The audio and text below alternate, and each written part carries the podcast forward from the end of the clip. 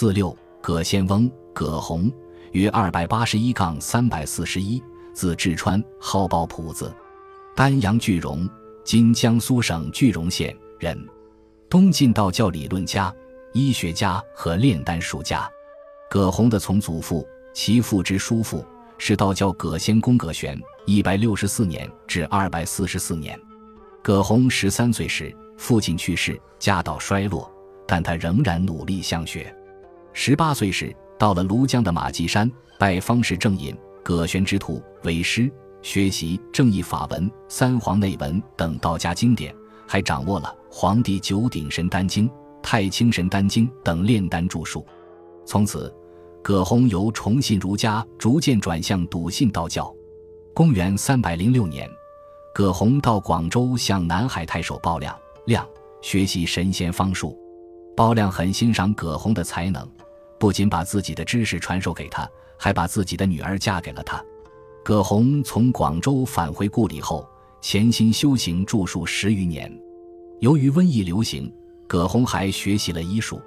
三百一十七年前后，葛洪终于写成了《抱朴子》那篇二十卷，专门谈神仙方药、鬼怪变化、养生延年、禳禳邪却祸之事。此书是中国炼丹术史上一部重要的经典著作，全面概括和总结了从西汉到东晋中国炼丹的早期活动和基本成就。此外，还著有《抱朴子外篇》五十卷，《神仙传》十卷，成为名副其实的炼丹术家。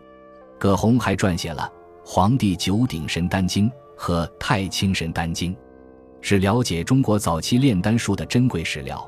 可惜这两部书已经失传，在葛洪的《抱朴子》那篇金丹篇中，比较系统地介绍了这两部书，叙述了各种神丹大药的炼制，并在书中阐述了他自己的金丹长生观。葛洪在医学方面成绩卓著，他著有《御寒方》一百卷，可惜这本书失传了。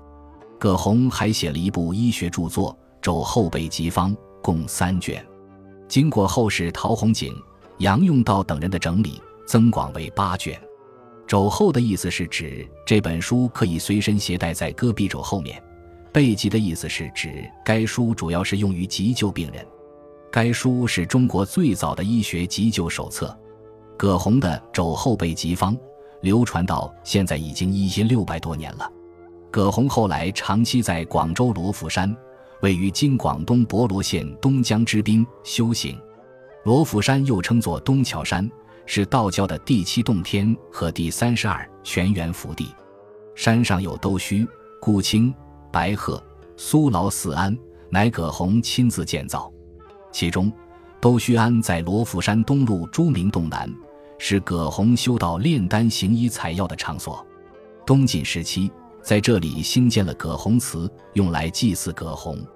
唐天宝七百四十二年至七百五十六年年间，葛洪祠扩大为官。一千零八十七年，宋哲宗赵煦赐额冲虚观，在冲虚观的侧旁有葛洪的炼丹灶。一零九十四年，苏轼被贬经过罗浮山时，题“至川丹灶”四个字于炼丹灶上。冲虚观历代屡经战火。现存建筑是清同治（一八六二年至一八七四年）年间重修的。